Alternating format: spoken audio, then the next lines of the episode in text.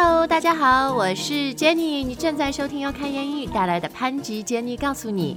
Hey guys, this is Adam. 好，那我今天呢，就是按耐不住激动的心情，非常非常的想做今天的节目，那就是因为我们要为大家介绍一些在二零二二年，哎，有一些是去年二零二一年特别出圈、特别出彩的一些挺新的英语词。That's right, Jenny. I can totally feel that excitement in your voice. I could totally feel the excitement in the messages you were sending me earlier when you said, We're going to be talking about new, funny, random words. And of course, one of our favorite words here at Open Language portmanteau. Yes, so if you've been listening to us for a while，你可能听过我们以前说的这种英语混成词，也可以叫 blended words，是吧？它的学名叫 portmanteaus。我曾经说听起来很像破馒头哈。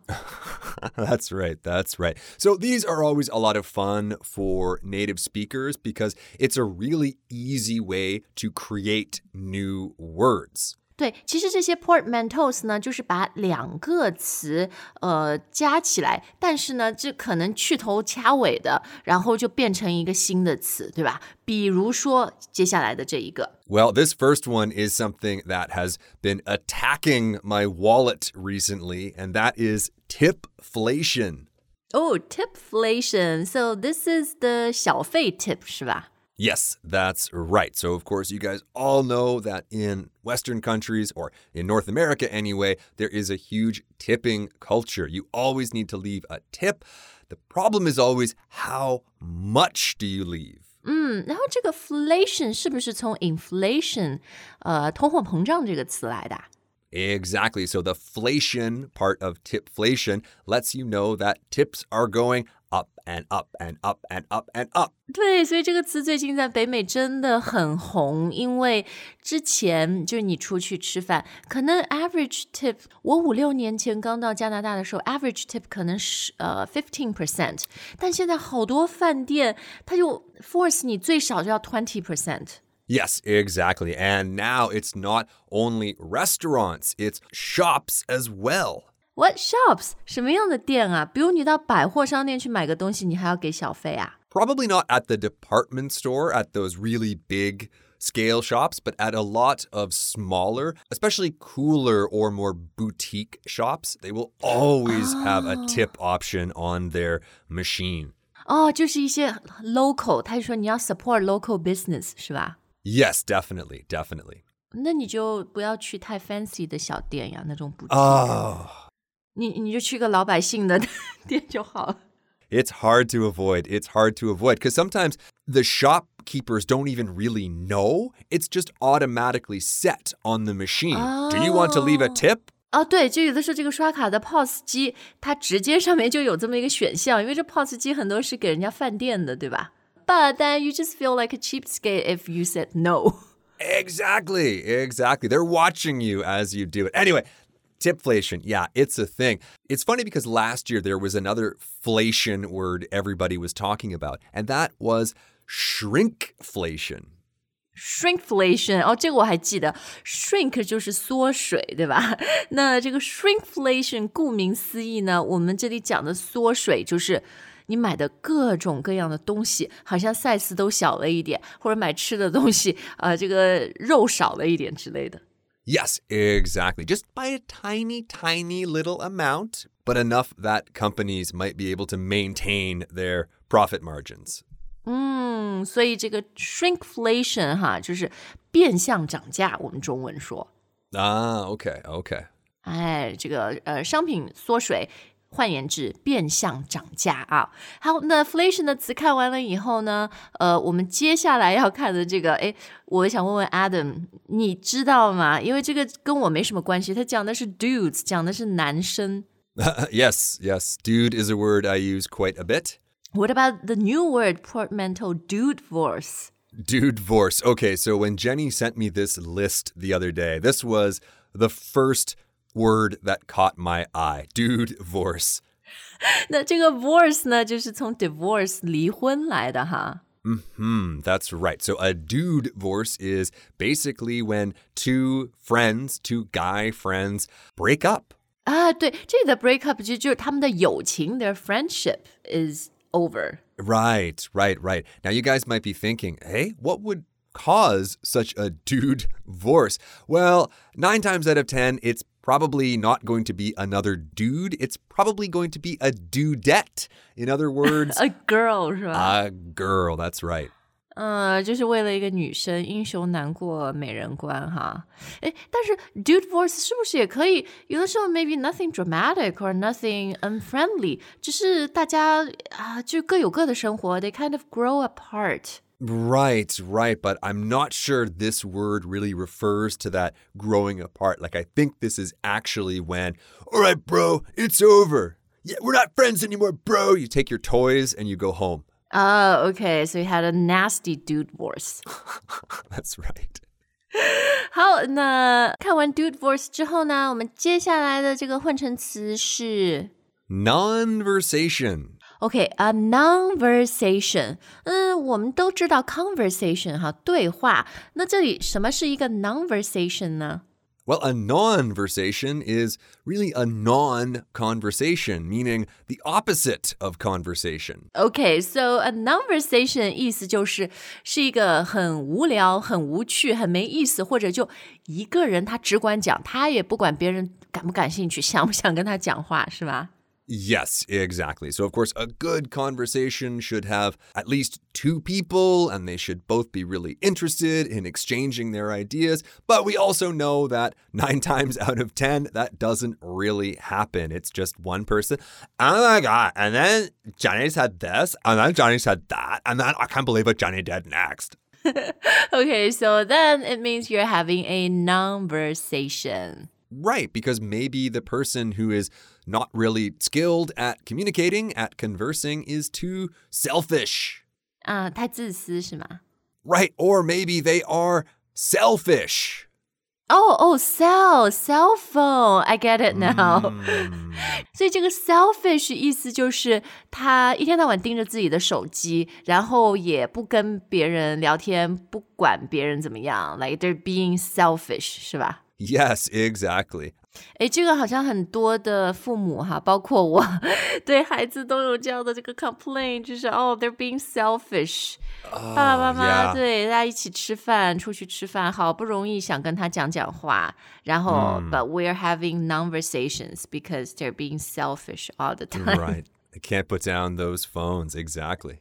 哎，好，哎，其实我觉得我们现在看到的一串词啊，它都有一个共性，都有一个 common theme，就是它形容的都是一种很自我中心的人。Hmm. right, right. So the next word we've got here is youniverse. Not the universe where there are stars and planets, but the youniverse where there is only you.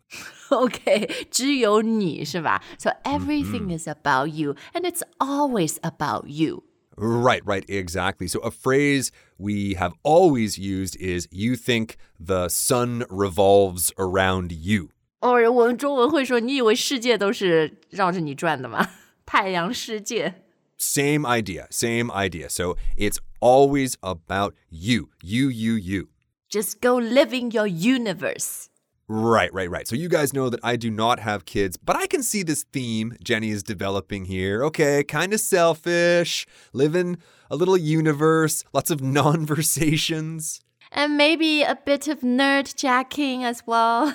Um, well, that could be good. I mean, that could be a sign that they are going places, right? Maybe, maybe when they're 40 and they don't know how to have a conversation because they're always adding details that nobody cares about Being a nerd 是吧？ Just being a nerd. Yeah, exactly. 好，那我们来具体看看这个词 nerd jacking 啊。呃，这个 nerd 我们之前也说过，就是它是形容一种。嗯，就很较真儿的人，当然有的时候中文会翻成书呆子哈，比如谢耳朵、Sheldon from Big Bang Theory Big 就是 Bang 一个 nerd。对，那么这个 nerd jacking 什么是 jacking 呢？ Well, jacking means to steal. So you're basically stealing the conversation and putting it over into your universe, your nerdverse, nerdiverse, maybe I can call it, where you think that this detail is important to people. So, of course, in Sheldon's life, he was surrounded by other nerds. So, they all kind of nerd jacked conversations all the time. But if anyone has ever seen young Sheldon, where he is a kid at just a mm, normal right, right, right school, he nerd jacks a lot.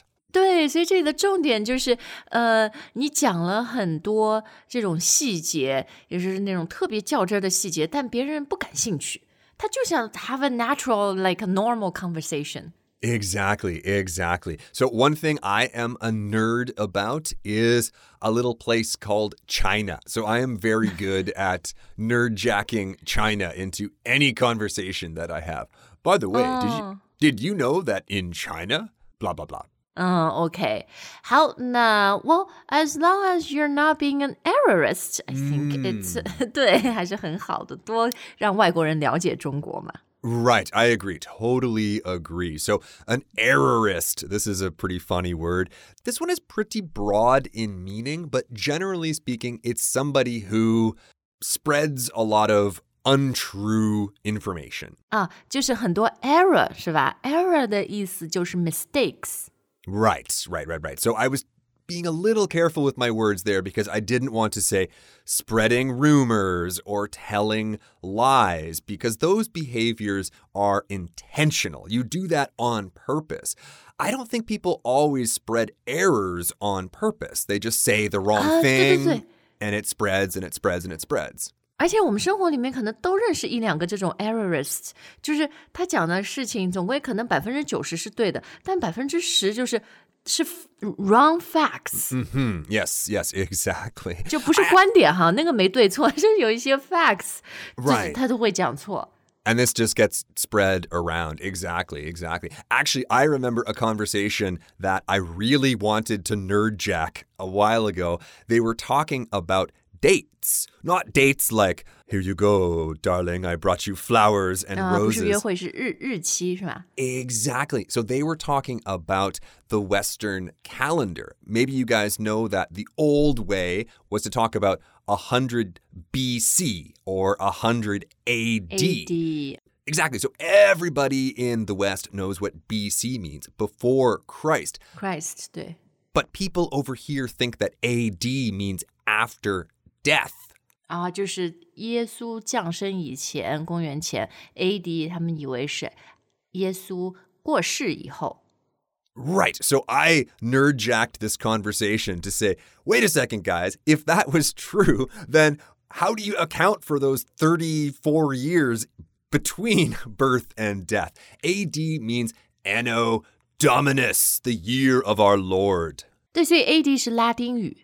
Exactly, exactly. So that was just a really simple error. Lots of people repeat that over and over again. But fortunately, there are nerds in the world like me willing to nerd jack conversations everywhere. 嗯，那你给大家的是有用的信息啦，不像那种有的时候，你知道吗？特别上网哈，这个无底洞读了一大堆东西，呃，最后发现、呃、很没用，我还不如不学的好。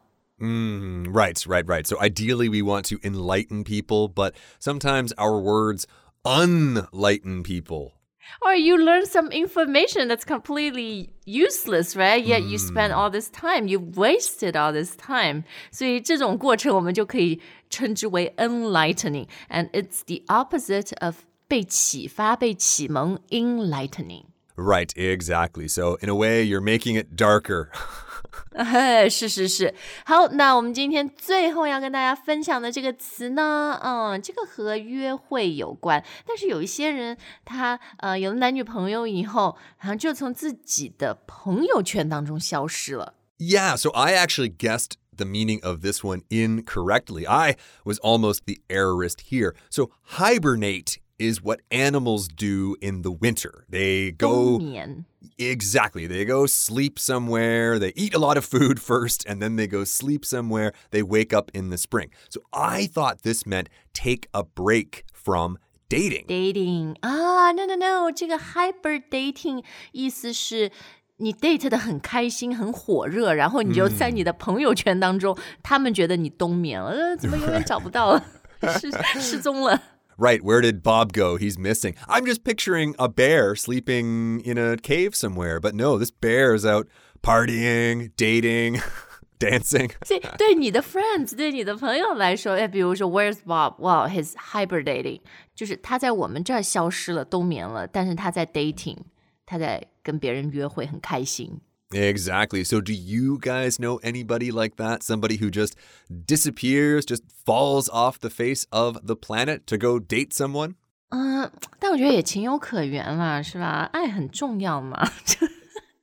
as friends, we can be a little bit more understanding. Yeah. So, do you guys know anybody who?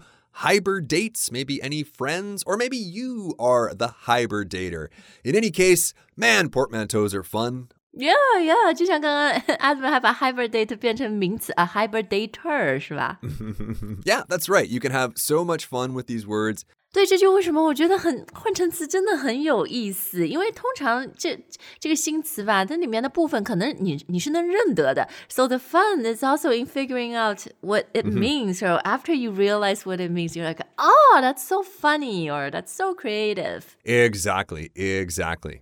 好，那我们今天的节目就到这儿。呃，今年出圈的这些精彩英语词，哪一个让你印象最深刻呢？或者，诶，你有没有看到一些有意思的混成词？我们今天没有说的，都欢迎在留言里面跟我们分享。Yep, let us know. We're always happy when you guys share stuff with us in the comment section. Just try not to nerdjack our comment section and try not to be an errorist. 哎，是的，是的，good advice。好，希望大家喜欢我们今天的节目，我们下次再见。All right, bye guys.